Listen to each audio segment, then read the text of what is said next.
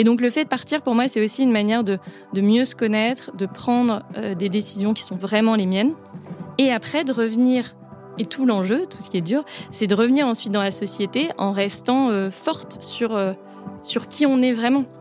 Et ne pas se laisser réembarquer par bah, l'image qu'on veut renvoyer, par le rôle modèle qu'on veut copier alors que ce n'est pas nous. Et tout l'enjeu, c'est comment est-ce qu'on arrive à rester soi-même, parce que quand on est dans la nature toute seule, en fait, il n'y a, pas d'artifice. Enfin, il n'y a personne de toute façon, donc il n'y a, personne à qui euh, montrer qu'on est le plus fort, euh, le plus intelligent, etc. Comment est-ce qu'on arrive à, rester dans cette, euh, cette matière brute, qui est la plus vraie, dans notre société, bah, qui est quand même tout sauf brute et vrai L'action, c'est le pouvoir, c'est le pouvoir de changer les choses. On devrait avoir 57% euh, de femmes dans les comités dirigeants. On est à 17%. On devient femme de pouvoir. Le pouvoir pour le pouvoir, c'est pas, c'est pas un but. C'est Madame la Présidente. Bonjour Ingrid. Bonjour. Merci d'avoir accepté de participer au podcast. Alors, vous êtes connue depuis un an sur LinkedIn pour redonner une identité et une place aux animaux sur un réseau social souvent déconnecté de cet univers tout aussi passionnant que soit vos posts. Celui qui m'a interpellé était sur un tout autre sujet. Vous poussiez un coup de gueule sur la remise en question de la capacité des femmes à bivouaquer en mode solo, en faisant un parallèle avec la remise en question permanente des femmes dans la société sur leur capacité à faire. Alors, ça m'a donné envie d'aller voir votre parcours et j'ai découvert que vous évoluiez dans des postes de direction depuis 2014, que vous avez cofondé Monkey Tie et la Bourse de l'exploration, et que vous avez et êtes toujours très investi dans le milieu associatif, notamment aujourd'hui en tant qu'administratrice du fonds de dotation Paul-Émile Victor. Et en septembre, vous commencez un nouveau poste chez Noé, association spécialisée dans la préservation de la biodiversité, en tant que directrice générale adjointe. Alors, j'ai aussi découvert votre éloge à l'inaction, auquel j'adhère dans ce monde qui se veut à impact. Et j'ai eu envie d'en savoir plus sur votre vision du pouvoir, à la fois au travers de votre parcours professionnel et avec cette année à la rencontre du vivant. Du coup, vous, qu'est-ce qui vous a donné envie de participer au podcast? Merci beaucoup Nelly pour euh, cette introduction. Ce qui m'a plu déjà dans le mail que vous m'avez envoyé, Bien sûr, il y avait le sujet du pouvoir féminin, mais aussi la manière dont vous avez tourné votre demande, qui était un peu comme une bouteille à la mer vous m'avez dit, enfin j'ai plus j'ai plus les mots en tête, mais c'était euh, voilà si la si rencontre il y a, ce sera très bien. Si c'est maintenant, pourquoi pas. Si c'est plus tard, j'ai le temps. Et en fait, j'ai beaucoup aimé parce que justement, vous parliez tout à l'heure du sujet de l'inaction et j'imagine qu'on y reviendra. Mais dans un monde où on veut toujours être dans l'urgence, le fait d'avoir euh, des propositions, on nous dit en fait, il y a un moment, les choses se feront ou se feront pas et ça sera bien et ça va bien se passer et peut-être que ce sera plus tard et ça sera aussi formidable. Étonnamment, c'est ça qui m'a donné envie de vous répondre assez rapidement. Euh, donc euh, voilà, à la fois pour le sujet et pour le fond et pour la forme, j'ai eu envie de vous rejoindre. Bah merci. Qu'est-ce qui vous a interpellé sur le sujet alors le pouvoir féminin? Qu'est-ce que ça vous évoque? Le pouvoir féminin, ça m'évoque plein de choses. Bon, déjà, bien sûr, le sujet du féminin en tant que femme, on est constamment euh, sollicité pour réfléchir au sujet, que ce soit euh, la femme dans la société ou la femme en tant que personne euh, qui vit dans son quotidien, qu'il soit pro ou qu'il soit personnel. Pour moi, le pouvoir aussi, bien sûr, c'est la capacité à faire. C'est la liberté qu'on se donne d'agir, de réfléchir, de sortir du cadre, de voilà, de se lancer. Et c'était ça qui m'intéressait vraiment sur la thématique vous abordez dans le cadre de ce podcast, c'est d'associer ces deux mots-là, de peut-être réfléchir aussi, parce que je pense que moi, je, je vis au quotidien une certaine forme de féminisme, évidemment, de féminité certainement, de pouvoir, parce que j'estime que j'ai la chance de prendre un peu ma vie en main d'une certaine manière, je sais pas si on peut dire ça comme ça. Et donc, euh, au-delà de le, vivre, mais aussi de voilà passer passer un petit moment avec vous pour réfléchir au sujet. Ça me plaisait bien de passer euh, de l'action à la réflexion. D'habitude, on, préfère passer d'abord de la réflexion et ensuite à l'action. Bon, moi, moi, de temps en temps, je, je mets la charrue avant les bœufs ou je fais les choses à l'envers. Et donc, euh, c'est une bonne occasion de se poser pour en parler. Vous dites, d'une certaine façon, je vis le féminisme, on défend le féminisme en tant que femme, on est féministe. Qu'est-ce que vous entendez par là? Alors, avant de venir, j'ai quand même regardé la définition du féminisme. Et le féminisme, d'après le Larousse, c'est le courant de pensée ou le courant politique qui revendique l'égalité entre les hommes et les femmes. Donc en fait, évidemment que je suis féministe. Enfin, ne pas vouloir l'égalité entre les hommes et les femmes, ce serait, je ne sais pas qui peut se considérer comme n'étant pas féministe, si on part de cette définition-là. Mmh. Donc en fait, je pense que évidemment ce sujet est hautement politique, économique et autre, mais en tant que femme, en tant qu'homme, en tant qu'être humain, ne pas revendiquer une égalité entre les êtres, je pense que déjà il y aurait un petit problème en fait. Mais je pense aussi que c'est beaucoup de personnes ne, ne connaissent pas tout simplement la définition du féminisme. Et on parle là du féminisme, mais sur plein de sujets. On parle de l'environnement, on parle de l'écologie, on parle de quelles que soient les des grandes thématiques euh, du moment où tout le monde a un avis sur la question. Si en fait on reprenait les bases, mais on regarder la définition des mots qu'on emploie dans le dictionnaire, bah peut-être qu'on se prendrait un petit peu moins la tête sur tout un tas de sujets. Si on reprend le cœur, on va dire, du sujet et la définition en tant que telle, et qu'on se dit le féminisme, c'est l'égalité des droits pour les hommes et pour les femmes, bah à partir de là, je, enfin, je, ne vois pas quelqu'un, en lisant cette définition, être capable de me dire bah, je suis contre ça. Ça paraît cohérent. On espérer que vous ayez convaincu beaucoup de gens avec cette, euh, on y croit. vision. On y croit. J'ai vu que pendant vos études, vous aviez rejoint HEC au féminin. Vous aviez quel regard à l'époque sur euh, la place des femmes en entreprise en tant qu'étudiante? Honnêtement, j'en avais pas, j'avais pas un regard très clair sur le problème en fait. Pour moi, il n'y avait pas de problème. En tant que jeune diplômée, intégrer une entreprise, j'avais l'impression que ça sollicitait les mêmes euh, compétences, les mêmes besoins, la même euh, énergie en tant que femme ou en tant qu'homme j'ai rejoint cette structure-là. Et en fait, ce que j'ai trouvé très intéressant, c'est que dans cette association, qui était à l'époque, je pense que ça a changé depuis, mais essentiellement, voire uniquement composé de femmes, qui réfléchissaient au sujet de l'égalité euh, euh, salariale, l'égalité dans le monde professionnel entre les hommes et les femmes. J'ai très vite été confrontée à hum, différentes visions des problèmes que les femmes pouvaient rencontrer dans le monde professionnel. Et en fait, le premier frein que moi je ne percevais pas à l'époque, euh, puisque jeune diplômée sans enfant, c'était le sujet de la maternité. Et en fait, très vite, on m'a dit non mais tu comprendras le jour où tu auras des enfants parce que c'est à ce moment-là que là tu vas douiller ma grande parce qu'en fait c'est là où vraiment on peut plus faire semblant euh, de dire qu'on est tous égaux parce que non dans l'entreprise à ce moment-là au moment où tu auras des enfants tu te rendras compte que ce sera bah, très différent que tu seras traité différemment que, ta carrière va prendre un, du plomb dans l'aile etc et donc ça a été une manière assez euh, brutale je pense quand vous avez 23 ans et que vous arrivez dans le dans le milieu professionnel avec des étoiles dans les yeux en disant mais non mais maintenant on est en 2015 13 je sais plus. Euh, tout ça, c'est derrière nous et, euh, l'égalité euh, de fait, évidemment, surtout en tant que cadre, surtout quand vous rejoignez une entreprise dont la directrice générale est une femme, etc. Quand on vous dit, quand vos pères qui ont 10, 20 ou 30 ans de plus que vous vous regardent en souriant en disant oui, t'es mignonne, mais attends, attends de voir, et là, à ce moment-là, tu comprendras. Donc, ça a été euh, une petite claque euh, dans la figure, qui était aussi intéressante, et je trouve que, enfin, que ce soit sur le sujet du féminin ou sur d'autres, le fait d'avoir l'occasion d'interagir avec d'autres personnes plus âgées et qui ont une expérience euh, différente, vous fait grandir beaucoup plus rapidement et vous permet aussi de vous poser tout un tas de questions ou un regard différent sur l'environnement dans lequel vous évoluez. Vous êtes ensuite rentré en monde professionnel, vous avez évolué très vite. Qu'est-ce qui a été le plus compliqué pour vous dans votre parcours? Alors, j'ai pas l'impression d'avoir vécu des moments difficiles dans mon parcours. Et euh, je réfléchis, il y en a, il y en a forcément. Je me suis plantée plein de fois. Euh, je me suis demandé, il y a des lundis matins où je me suis demandé ce que je faisais là. Évidemment, mais je pense comme tout le monde, soyons honnêtes, quelles que soient euh, les entreprises dans lesquelles, dans lesquelles j'ai été. Ce qui a peut-être été difficile parfois, c'est de trouver sa place moi, j'ai été dans, des entreprises assez variées, mais euh, j'ai passé pas mal de temps plutôt dans, une grosse entreprise, plutôt euh, formation euh, ingénieur, plutôt masculine, assez proche du secteur de l'énergie et du BTP. Et le fait de trouver sa place quand, euh, bah, quand on n'est pas ingénieur, quand on est jeune et quand on est une femme, ça n'a pas toujours été évident, mais sans trauma derrière.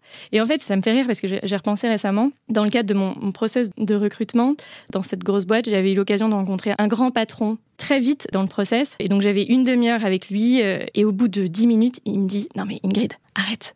Ça fait dix minutes que tu es là et ça fait trois fois que tu me dis que tu n'es pas ingénieur et arrête de t'excuser du fait de ne pas être ingénieur. Et donc en fait, à ce moment-là, je me suis dit, ok, c'est mon premier entretien de recrutement avec ce grand patron et déjà au bout de 10 minutes, je, n'assume pas qui je suis et je m'excuse de ne pas être qui j'aurais aimé ou à l'époque je pensais devoir, euh, devoir être. Et donc, euh, c'est peut-être un peu ça. Les, difficultés, c'est euh, la difficulté à assumer euh, qui on est, à ne pas regretter de ne pas être l'autre, à réussir à s'intégrer dans un environnement dans lequel on, se dit qu'on ne fait pas forcément partie naturellement ou sur lesquels on a certainement d'autres atouts que ceux qui sont majoritairement installés. Et certainement une espèce de syndrome de l'imposteur. Mais bon, ça, je pense que comme, comme beaucoup de gens. À quel moment vous êtes senti à votre place? Je me sens à ma place quand je mets les gens en relation. Je me sens à ma place quand je suis euh, entre plein d'univers différents. Quand euh, j'aide à faire en sorte que les autres arrivent à se comprendre et à travailler ensemble, à créer des ponts entre euh, plein de choses, à jongler avec plein de sujets. J'aime bien être dans le pluri, ouais, pluri-activité, pluri-secteur, pluri-action. C'est dans ces moments-là que je me sens à ma place. Et je me sens à ma place quand je suis euh, assise par terre à observer les animaux. Donc voilà, ce sont les différents types de moments dans lesquels je me sens plutôt bien. L'un assez nettement professionnel et l'autre sur lequel c'est un petit peu plus compliqué de construire une carrière. C'est intéressant, cette côté de mise en relation, mise en mouvement, c'est ça, hein, c'est la côté coordination en fait mhm. qui vous plaît. Comment vous trouvez ce rôle-là quand vous avez été euh, directrice? Comment vous retrouvez cette forme-là de mise en relation, de mise en contact? Bah, Je pense que une des missions quand on est euh, directeur ou directrice, c'est de faire en sorte de faire ressortir le meilleur des personnes euh, avec qui on travaille que ce soit les personnes qui sont euh, hiérarchiquement au-dessus de nous, à côté de nous, en dessous de nous, en transverse, peu importe, dans cette espèce de, de, grande, de grand schmilblick où tout est relié. Et donc, c'est de, ouais, de faire émerger le, potentiel de chacun et le potentiel des interactions aussi. Et le sujet des interactions, c'est assez rigolo parce que je trouve que dans le milieu professionnel, c'est un sujet dont on parle pas assez. On mise beaucoup sur les compétences individuelles et on se dit ok on va mettre toutes ces personnes là dans une boîte on va secouer la boîte et abracadabra il va y avoir quelque chose de formidable qui va ressurgir. Et en fait c'est très mignon mais c'est pas du tout comme ça que ça se passe. Et vous pouvez avoir les meilleurs experts dans chacun des, secteurs vous secouez la boîte il y a rien qui sort. Et en fait le sujet des interactions c'est un sujet que j'ai beaucoup creusé pendant donc l'année que je viens de finir là autour du vivant parce qu'en fait quand vous parlez du vivant quand vous parlez de la biodiversité vous ne parlez que de ça. Vous ne parlez mmh. que des interactions parce que vous, en tant qu'être humain, vous êtes intimement lié avec tout le reste, avec la terre, avec les plantes, avec l'animal, avec la culture, avec le soleil, avec les éléments. Et en fait, tout n'est qu'interaction. Et l'individu, qu'il soit végétal, animal, pris en tant que tel, n'est rien. Et vous-même, en tant que corps, vous êtes interaction avec toutes les bactéries, tous les fluides, tout ce qui circule en vous, à côté de vous, tous les parasites. Et à partir du moment où vous comprenez que sur le sujet du vivant, tout n'est qu'interaction, que vous-même vous êtes du vivant et qu'une entreprise, c'est une grosse boîte dans laquelle il n'y a que du vivant, et bien en fait, vous dites, OK, donc une équipe, ce n'est qu'interaction. Et c'est ça qui est chouette et c'est ça que j'aime beaucoup moi quand j'appréhende le sujet du vivant de la biodiversité, c'est après de réussir à faire des parallèles et à se dire OK, après en tant que professionnel, en tant que directeur, directrice, en tant que membre d'une société, d'une communauté, comment j'arrive à retranscrire ça dans une entreprise parce qu'il ne faut pas se leurrer, une entreprise, c'est que des bonhommes et des bonnes femmes. Et donc, c'est que du vivant, c'est que de la biodiversité. Et donc, comment est-ce que tout ce qu'on arrive à voir dans la nature, eh ben, on arrive à s'en inspirer pour le remettre dans les entreprises, parce que dans beaucoup d'entreprises, on manque cruellement de liens, et en fait, c'est ça qui fait que ça fonctionne. Comment vous appréhendez votre euh, poste de DGA, du coup, avec toutes ces nouvelles euh, prises de conscience de votre année le poste de DGA chez, euh, chez Noé. Mhm. Alors moi je suis hyper excitée par euh, ce projet. Je suis très très très heureuse. Déjà parce que c'est un sujet qui est absolument passionnant. Parce que j'ai la chance de pouvoir travailler dans un secteur qui est complètement dingue qui est la vie en fait. Quand vous travaillez dans une association ou une entreprise ou peu importe, mais dans, dont la mission même c'est de préserver la vie, la biodiversité, le vivant sur Terre, c'est hyper chouette. Donc déjà, moi je me, je me sens très très chanceuse par rapport à la mission de l'association en tant que telle. Je me sens très chanceuse aussi parce que c'est une association qui existe depuis 20 ans, qui a un retour d'expérience sur ces sujets qui est passionnant, qui a des compétences en interne que moi je n'ai absolument pas. Comme tout à l'heure, euh, je vous disais euh, quand j'ai voulu rejoindre une grosse boîte que je ne suis pas ingénieur, je ne suis pas ingénieur. Bon, ben là, je vais vous répéter, mais je suis pas biologiste, je suis pas naturaliste, je suis pas éthologue et compagnie. Certes, je suis pas tout ça, mais il y a toutes ces personnes-là et toutes ces compétences qui sont en interne depuis 20 ans et qui font des choses incroyables depuis 20 ans. donc, je me sens très chanceuse aussi de pouvoir apprendre de toutes ces compétences-là et d'essayer de continuer à tisser euh, du lien et à créer un peu de valeur euh, pour ces personnes-là. Et moi, mon job en tant que déjà, en tout cas ce que je perçois, c'est un job de service. Enfin, j'ai toujours été sur des jobs de fonction support. Je sais pas si j'aime ce terme ou pas. Je trouve que dans beaucoup d'entreprises, beaucoup de structures, il est très connoté négativement. Et en même temps, le support, c'est trop beau parce que sans ça, vous vous écroulez. Et moi, euh, ce que j'imagine, en tout cas la manière dont j'ai travaillé jusqu'à maintenant et ce que j'imagine pour la suite, c'est à la fois d'être un tuteur, d'être un support et de permettre d'avoir toutes les conditions pour que les personnes qui euh, ont le savoir bah, puissent fonctionner et travailler au mieux euh, pour euh, développer la mission, les projets, etc. Donc c'est apporter le maximum de conditions favorables pour permettre l'émergence, le déploiement et l'épanouissement de ces profils-là. C'est un peu comme quand vous commencez à faire votre potager et vous dites OK, il faut prendre soin. Et pour prendre soin, pour faire grandir, il faut donner beaucoup d'amour, il faut donner des nutriments, il faut donner du soleil, de l'eau, de tout ça. Et après, il faut faire en sorte qu'il y ait euh, telle espèce qui euh, permette d'enlever les parasites et telle espèce qui permet de protéger euh, le sol. Et donc, c'est un peu tout ça. Moi, je vois un peu mon job comme une espèce de, de petit jardinier. Humblement, voilà. DGA jardinière. C'est quoi les conditions pour vous à mettre en place? Vous dites qu'il faut mettre toutes les conditions. Ce serait quoi ces conditions? Déjà, un climat de confiance. Je pense que c'est la priorité parce que encore une fois, nous sommes que des êtres euh, vivants, humains, et que pour donner le meilleur de nous-mêmes, il faut qu'on ait confiance en l'autre et en notre environnement.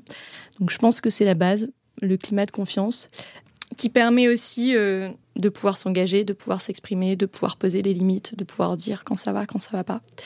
Je pense que l'écoute, ça va aussi euh, assez directement avec ce sujet du climat de confiance, parce que quand vous êtes dans une équipe de direction, vous gérez pas des robots, vous gérez pas euh, des KPI, euh, vous gérez pas de la performance, mais euh, vous gérez des hommes et des femmes. Et ce dont ils ont souvent besoin, moi la première, bah, c'est d'être écouté, d'être compris, d'être entendu et, de faire avec.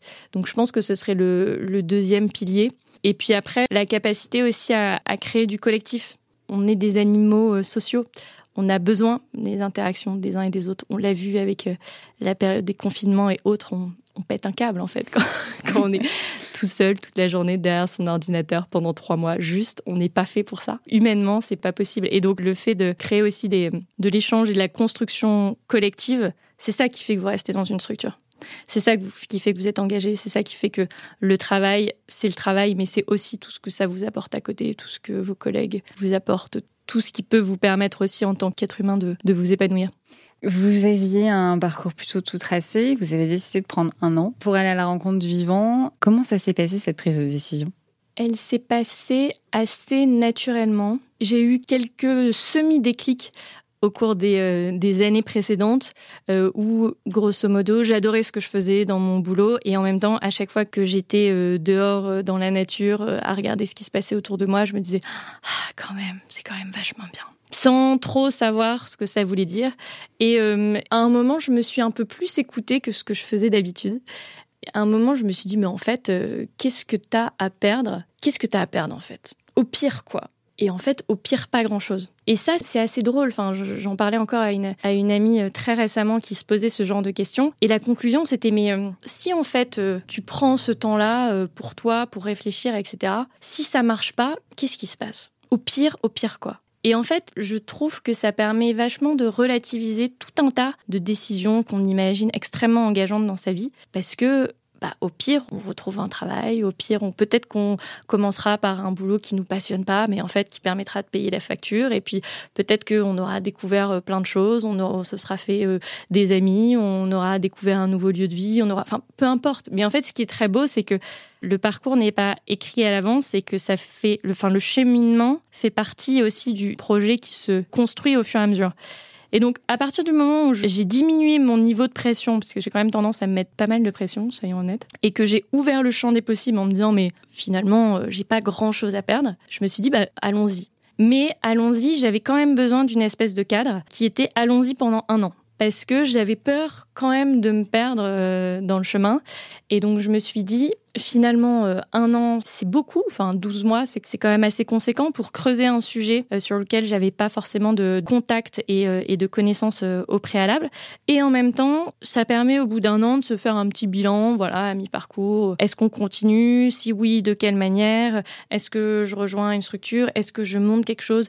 Est-ce qu'en fait tout ça c'était formidable, mais ma vie d'avant, elle me plaisait quand même vachement, donc j'y retourne.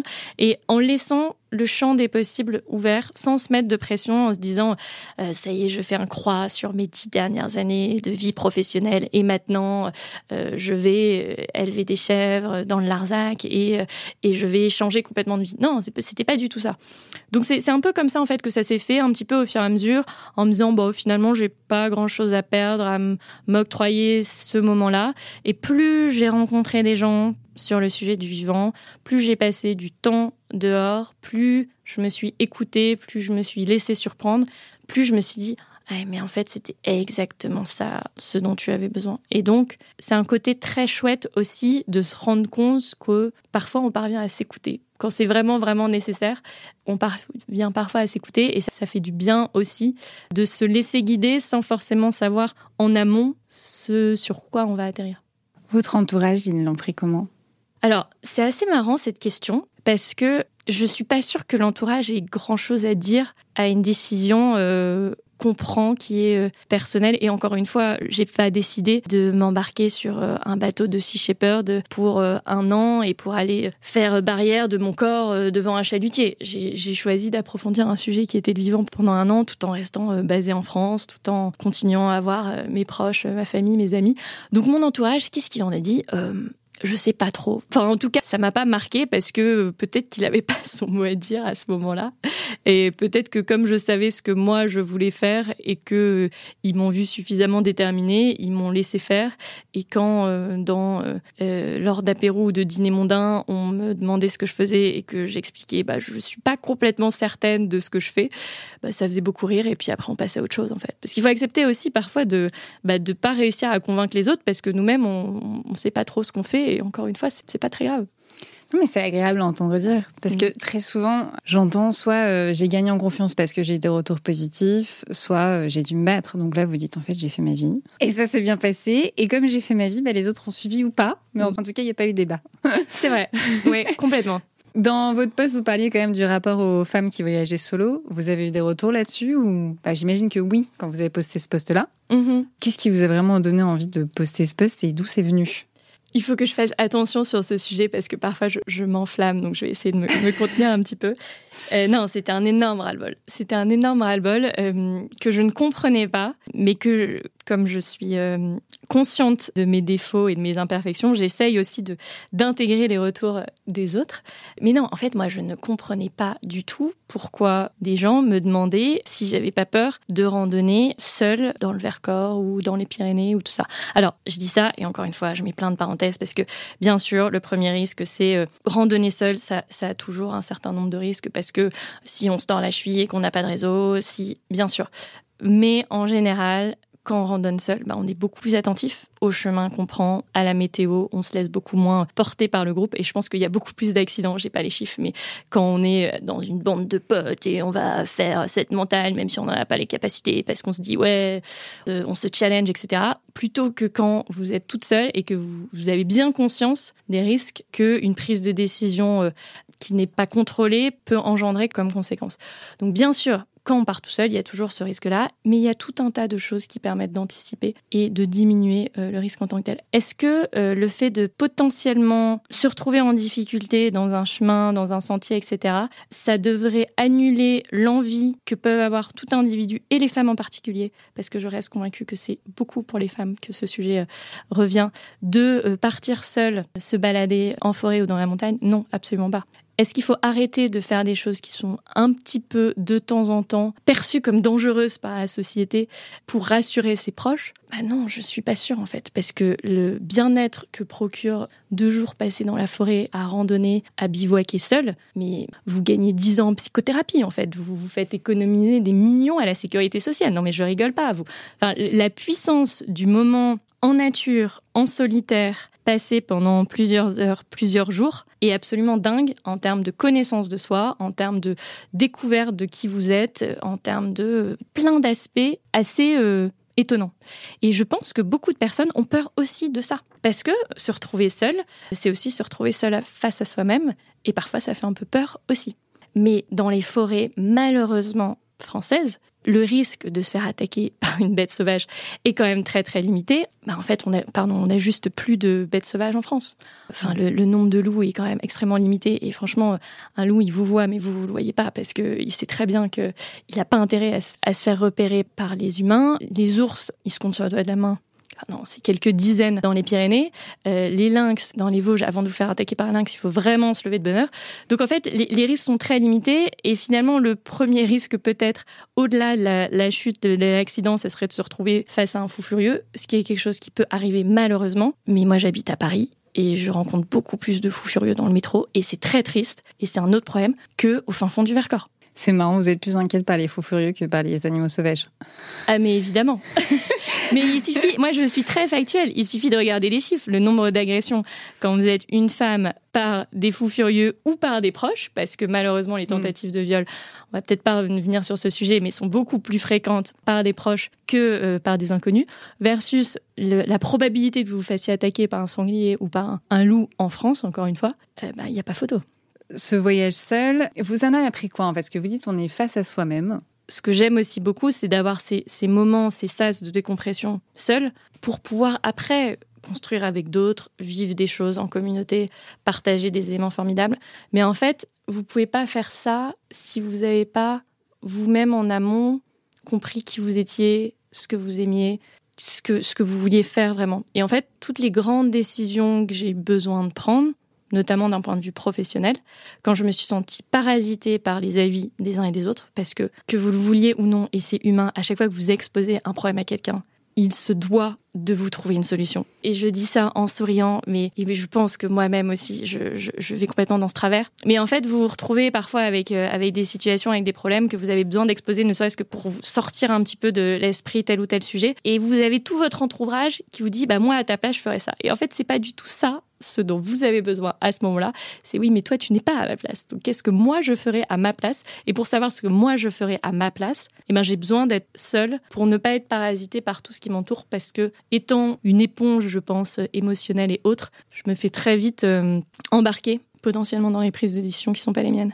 Et donc le fait de partir, pour moi, c'est aussi une manière de mieux se connaître, de prendre euh, des décisions qui sont vraiment les miennes, et tout l'enjeu, tout ce qui est dur, c'est de revenir ensuite dans la société en restant euh, forte sur euh, qui on est vraiment et ne pas se laisser réembarquer par euh, bah, l'image qu'on veut renvoyer, par le rôle modèle qu'on veut copier alors que ce n'est pas nous. Et tout l'enjeu, c'est comment est-ce qu'on arrive à rester soi-même parce que quand on est dans la nature toute seule, en fait, il n'y a, pas d'artifice. N'y a personne de toute façon. Donc, il n'y a, personne à qui montrer qu'on est le plus fort, le plus intelligent, etc. comment est-ce qu'on arrive à, à rester dans cette matière brute, qui est la plus vraie dans notre société, bah, qui est quand même tout sauf euh, brute et vraie? Du coup, qu'est-ce que vous avez trouvé, vous, pour rester dans cette bulle? Alors déjà, j'ai euh, appris à ouvrir les yeux. Moi, j'habite à Paris. Paris, en France, c'est pas non plus l'image de l'Éden euh, biodiversité le plus développé. Et pourtant, il y a plein de choses assez chouettes, que ce soit dans la rue, que ce soit dans les parcs, que ce soit dans les jardins, que ce soit autour de Paris. Et en fait, avant de se dire euh, je claque la porte parce que j'en ai marre du métro et de la pollution et euh, je vais m'installer dans la forêt, je me suis dit mais en fait, regarde pour de vrai ce qui se passe autour de toi. Et donc, c'est tout bête, hein, mais euh, quand tu sors de chez toi, bah, regarde le ciel, découvre qu'il y a des oiseaux, découvre tous les animaux euh, qui euh, gravitent dans les parcs et les jardins, regarde quel arbre est juste en face de la fenêtre de ta chambre que tu n'avais jamais identifié. Ça fait trois ans que tu habites là et tu sais toujours pas quelle est l'essence de cet arbre et c'est quand même complètement dingue. Il y a tout un tas de choses en fait qu'on peut réussir à hacker j'ai envie de dire, dans son quotidien, dans sa manière d'être au monde sans forcément démissionner et euh, partir euh, vivre dans un ashram. Il y a cette tendance de culpabiliser les personnes qui vivent en ville ou qui travaillent dans des entreprises ou qui travaillent à la défense. Moi, j'ai bossé à la défense, donc je sais de quoi je parle. C'est pas évident en termes de biodiversité à la défense. Franchement, je... c'est hard. Mais il y a plein de choses à faire et à voir dans son quotidien sur ces sujets. Ne serait-ce que vous êtes dans votre tour à la défense, est-ce que vous savez où est le nord, le sud, l'est et l'ouest? Ben Non, évidemment. Et pourquoi vous ne le savez pas en fait? Et est-ce que vous savez où le soleil se couche? Et est-ce que vous voyez, euh, je ne sais pas, quel, est le, parc euh, juste à côté? Et est-ce que vous avez vu euh, les hirondelles arriver au printemps? Et est-ce que vous voyez un nouvel oiseau migrateur débarquer? Et pourquoi il arrive à ce moment-là? Et en fait, comme on est dans des villes qui ont été construites pour les humains, qui sont bien sûr malheureusement très hermétiques aux autres vivants, on a l'impression que le reste du vivant n'existe pas. Alors qu'en fait, dès qu'on regarde un petit peu, il est partout. Et il ne cherche qu'à revenir, qu'à se frayer un chemin. On l'a vu avec le confinement, bien sûr, il y a plein d'animaux qui ont débarqué dans nos rues. On se demandait, mais qu'est-ce qu'ils foutent là? Mais en fait, c'est juste qu'ils vivent à côté et que la nuit, ils sortent et que là, enfin, ils peuvent sortir le jour parce qu'il n'y a pas des voitures qui viennent les écraser euh, tous les 200 mètres. Et un endroit aussi en ville qui est un refuge de biodiversité, et moi ça me fait toujours rire quand j'y pense, ce sont les cimetières. Les endroits que nous nous dédions à la mort sont les endroits qui sont quand même les plus vivants dans nos villes est-ce que ça ne devrait pas nous poser quelques questions? C'est vraiment fou de se dire que nous, êtres vivants, on est tellement incapables de vivre avec la vie que la vie est obligée d'aller dans des endroits qu'on dédie à la mort. il faut qu'on arrête un peu et qu'on réfléchisse au sujet. Donc, en fait, il y a plein de choses comme ça, et, euh, bien sûr, le cimetière du Père-Lachaise en est un, exemple flagrant. Il y a plein d'espaces auxquels on ne pense pas, les friches, la petite ceinture, tous ces endroits-là, dans d'autres villes euh, aussi évidemment, où la nature ne demande qu'à revenir. Et ce qui assez incroyable avec le sujet de la biodiversité, c'est que la nature a horreur du vide et que dès que vous laissez un petit endroit à l'abandon, et eh ben il y a plein de choses qui pullulent, il y a plein de choses qui se recréent, il y a plein d'insectes qui débarquent, il y a plein de parasites qui arrivent. Encore ce, sujet des, espèces qu'on considère être comme nuisibles, mais là encore c'est un rapport au vivant qu'on mériterait de retravailler, sur lequel re-réfléchir. Et donc en fait, je pense que dans le quotidien, pour revenir à, votre question, il suffit déjà dans un premier temps de regarder ce qui nous entoure différemment et de réfléchir à la manière dont on veut vivre, ne serait-ce que dans son appartement, ne serait-ce que dans son quartier, ne serait-ce que dans sa ville. Et déjà là, en ouvrant les yeux et en allant dans, les bons endroits, il y a plein de choses à faire.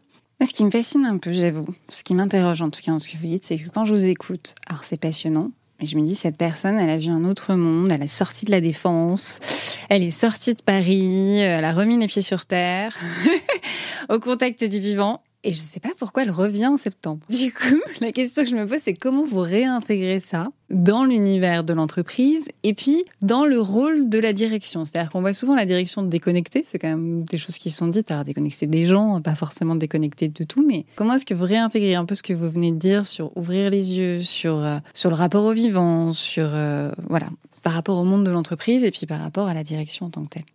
En fait, moi, j'ai besoin d'une phase d'absorption et pas d'absorption intellectuelle, mais de vie. J'ai besoin de voilà, de ressentir, de d'ancrer, de voilà, de me laisser traverser un peu par tout un tas de sujets. Et une fois que ça s'est fait, alors c'est le travail d'une vie, mais je me dis non mais c'est tellement incroyable qu'il faut absolument faire quelque chose. Et après, l'action vient. Et comme j'ai bossé pendant dix ans dans les entreprises, que j'ai été formatée dans une école de commerce pour travailler dans le secteur économique, que j'ai adoré ce que j'ai fait pendant dix ans, que je suis convaincue que les entreprises ont plein de choses à faire ne serait-ce que parce que les entreprises, ce sont des gens. Et ben, je me dis, bah, comment est-ce que euh, on peut faire en sorte de les amener, tous ces gens-là, euh, vers une autre perception euh, du monde, vers une autre perception de leur activité? Parce qu'en fait, c'est pas tous des grands méchants loups. Il faut arrêter de se dire qu'il y a des grands méchants qui gouvernent le monde et qui gouvernent nos entreprises, et des petits citoyens qui sont les gentils en bas de l'échelle. Enfin, c'est peut-être un petit peu plus complexe, et surtout, encore une fois, il y a surtout beaucoup d'humains. Et quand vous voyez un grand patron dans son rôle de grand patron ou un grand patron à son euh, déjeuner euh, du dimanche midi avec euh, ses enfants où il n'arrive pas à se faire respecter ou il a fait cramer les pommes de terre ou il y a rien qui va. En fait, c'est juste un humain. Et je trouve que c'est important aussi de parler aux humains qu'on a en face de nous. Et dans le rôle de direction, pour moi, c'est la même chose. C'est on parle à des collaborateurs, on parle à des équipes, on parle à tout ça, mais en fait, on parle d'abord à des humains qui ont envie ou pas de contribuer à un projet qui est collectif. Et moi, c'est ça qui me plaît dans ce que j'ai fait jusqu'à maintenant, c'est ça qui me plaît dans ce que je vais continuer euh, à faire euh, chez Noé, et d'embarquer pas par les chiffres, parce que moi, je crois pas au pouvoir des chiffres. Je devrais peut-être pas dire ça, parce que en fait c'est pas les chiffres qui nous font changer. Les chiffres ça vient appuyer quelque chose qu'on sait déjà, euh, mais c'est pas ça qui nous fait changer parce que si les chiffres nous faisaient changer, on aurait déjà changé depuis très très très longtemps. Les chiffres c'est bien pour pouvoir rationaliser quelque chose qu'on a en nous et parce que ça nous rassure. C'est comme quand vous faites appel à un McKinsey vous faites appel à McKinsey pour pouvoir tamponner que une stratégie, un développement, une orientation est bien pour la structure. Mais en fait, la plupart du temps, 80% du temps, vous savez déjà ce que McKinsey va vous proposer. Mais c'est un élément extérieur qui a été reconnu, valorisé par la société, qui vous dit qu'il faut aller dans cette direction. Donc c'est pas vous qui prenez la responsabilité avec vos petits bras, mais c'est l'institution qui vous dit qu'il faut aller par là. Et pour moi, les chiffres, ils ont ce pouvoir d'être validés par la société dans laquelle on est, qui est une société qui est quand même très basée sur le rationnel, l'intellect, etc. Et donc, ils, viennent appuyer des convictions qu'on a au fond de nous. Mais si on n'a pas ces convictions au fond de nous, les chiffres, ils servent à rien. Et donc, en fait, tout le travail, c'est de dire comment faire émerger les convictions au fond des gens pour pouvoir après balancer tous les chiffres. Et ça, les chiffres, mais on a des rapports, mais à foison. On a du GIEC, on a le de l'IPBS, on a tout ce qu'il faut. Et moi, ce qui m'intéresse, et c'est pour ça que le sujet du vivant m'a passionné pendant un an et que j'ai envie de continuer, c'est de dire comment est-ce que on refait surgir cette petite flamme qui donne envie aux gens de faire des choses qui leur fait briller les yeux. Parce qu'en fait, quand vous êtes patron d'une boîte et que vous réfléchissez à faire des choses mieux, bah en fait, ça vous fait briller les yeux parce que vous êtes un être humain. C'est évident.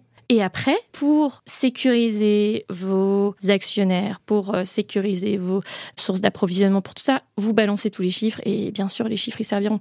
Mais s'il n'y a pas cette phase de prise de conscience et cette phase de sensibilisation en amont, de vivre vraiment, d'aller dehors, de se rendre compte sur le terrain de ce que c'est, de redécouvrir aussi la beauté, la naïveté du moment en nature, ben, on, a sauté une étape qui est l'étape qui ancre dans la durée un, changement de, société. Comment vous comptez faire ça demain alors ah là là, si j'avais la solution, je ne serais pas là. Je pense que je vais beaucoup me planter d'abord parce qu'il va falloir tester plein de choses. Je pense qu'il faut parler un peu avec ses tripes en fait, je me suis rendu compte, euh, c'est assez drôle parce que quand j'ai décidé de prendre euh, mon année au contact du vivant, j'ai commencé à, en parler à mes, à mes anciens patrons ou à mes anciens collègues. Et au début, je me suis dit, mon Dieu, mais ils vont complètement halluciner. Euh, ils vont se demander, mais qu'est-ce qu'elle a fumé, Ingrid? Elle est partie très très loin dans ses délires. Et donc, je n'en ai pas tout de suite parlé. J'ai laissé quelques mois passer. Et à un moment, je me suis dit, bon, encore une fois, au pire quoi? Au pire pas grand-chose. Et donc, euh, j'ai un petit peu expliqué euh, ma démarche, ce que je cherchais, ce que je ne savais pas, où j'allais. Euh. Et en fait, la plupart du temps, étonnamment, les retours ont été hyper positifs parce que quand on s'ouvre, surtout sur ces sujets-là, ça fait émerger tout un tas de souvenirs et ça ouvre une brèche dans le costard cravate. Enfin, je caricature, mais c'est un peu ça. Et je me suis retrouvée dans des discussions mais complètement hallucinantes avec notamment un très haut gradé militaire avec qui j'avais eu l'occasion d'échanger, mais sur, sur des sujets qui n'avaient rien à voir, avec qui on a parlé une demi-heure, euh, des poules, du, euh, du rapport qu'on pouvait avoir euh, avec le chevreuil qu'on voyait en forêt, enfin des choses complètement, mais à des années-lumière de ce que je pouvais imaginer, de la posture de la personne que j'avais en face de moi, mais juste, ouais, j'avais, j'avais taillé une brèche dans l'uniforme, dans le costard cravate ou dans le tailleur. Et c'est ça qui est assez chouette. À partir du moment où on est un peu, je pense, vrai, encore une fois, vrai et, brut, il peut y avoir des belles surprises en fait, si la rencontre se fait pas, c'est pas très grave. il y a tellement de gens sur Terre à convaincre, tellement de projets intéressants à faire, que s'il y a des personnes qui sont complètement hermétiques à ma démarche, ben je m'en vais, tout simplement. Parce qu'on n'a pas le temps de s'acharner sur des gens qui veulent pas voir ce qui se passe autour de nous. Euh, donc, je suis aussi euh, dans une espèce de prise de distance, peut-être, qui je pense est salutaire quand on est sur des sujets très engagés de je vais pas réussir à, transformer la terre entière. Peut-être que je vais parler co-convaincus, mais en fait, si déjà tous les convaincus se mettent ensemble et qu'on arrive à faire des choses chouettes, bah franchement, ça sera toujours mieux que rien. Je vais me permettre de revenir sur l'armée, puisque vous en parlez pas mal en fait. Vous avez été investi avec l'armée? Ah oui, euh, j'ai été euh, réserviste dans la Marine nationale et présidente d'une association sur les questions de défense et de sécurité. Qu'est-ce qui vous a donné envie de prendre cet engagement? Je pense que c'est le côté euh, contribuer à quelque chose euh, qui vous dépasse. Et en fait, dans les combats euh, écolos d'aujourd'hui, moi, je retrouve beaucoup ça. C'est contribuer à préserver la souveraineté euh, du, du pays ou la viabilité de la Terre pour les générations futures. Je vais pas dire même combat, mais en fait, on est dans une volonté d'aller au-delà de sa personne pour donner soit tout ce qu'on a, soit plus que juste un travail, en tout cas un engagement profond, pour faire quelque chose qu'on estime bon pour l'intérêt général. Et ça, je trouvais ça très fort et je le retrouvais pas en entreprise. Et je vais même aller plus loin, c'est qu'en entreprise, si vous faites ça, c'est-à-dire que si vous vous engagez comme une cause qui vous dépasse, etc., vous pouvez être très déçu aussi de la manière dont l'entreprise peut vous traiter. Moi, j'ai, ça n'a pas été mon cas, mais j'ai vu des gens brisés aussi, qui ont donné beaucoup, beaucoup, beaucoup, beaucoup pendant des années et qui, euh, du fait d'un changement de direction, de stratégie, se sont retrouvés au placard ou se sont retrouvés mis à la porte et on brise des vies comme ça.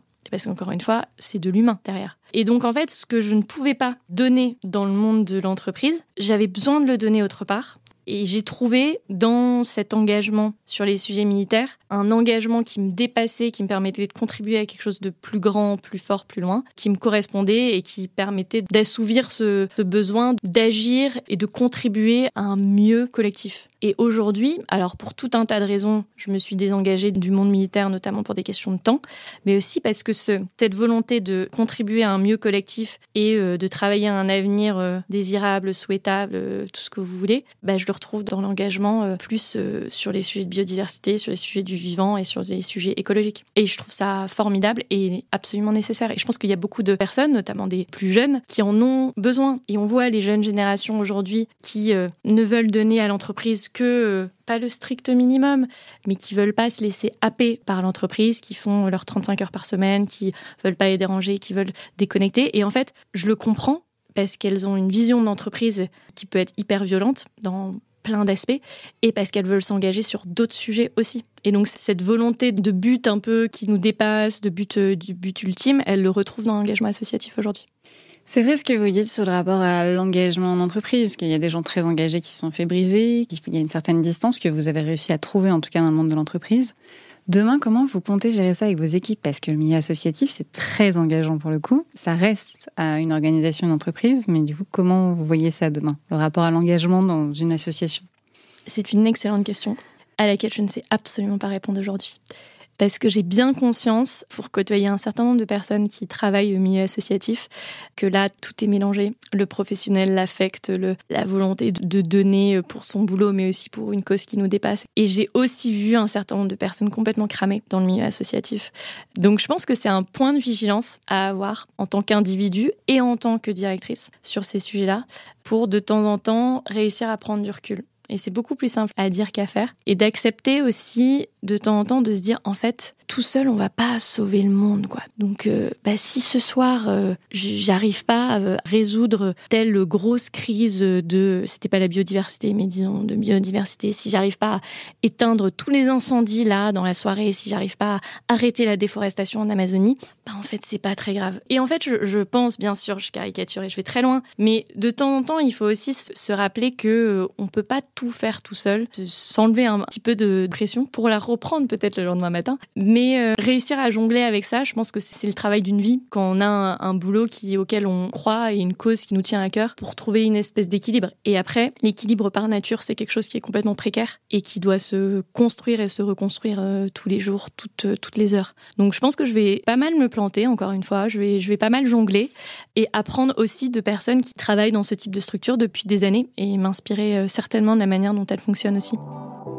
Dans cet épisode un peu différent, nous avons fait un pas de côté pour parler du vivant et le remettre en lien avec l'entreprise. Avec Ingrid, nous poursuivons l'échange dans le prochain épisode que vous pourrez retrouver le 24 septembre pour aller plus loin sur les sujets de l'engagement. Nous parlerons aussi du rapport à l'inaction dans notre société qui a aujourd'hui une obsession de l'impact et nous aborderons l'économie régénérative et ce qu'elle induit sur les styles de management. Avec Ingrid, nous irons aussi plus loin sur l'inclusion du vivant dans nos entreprises. Si ces sujets vous parlent ou vous interpellent, je vous donne rendez-vous le 24 septembre pour le prochain épisode. Si cet épisode vous a plu, dites-le moi dans les commentaires et avec des étoiles. Vos retours sont précieux, vos partages aussi, si vous pensez que cet épisode peut parler à votre entourage. Vous pouvez suivre le podcast sur Instagram et LinkedIn, et je vous retrouve avec plaisir au prochain épisode.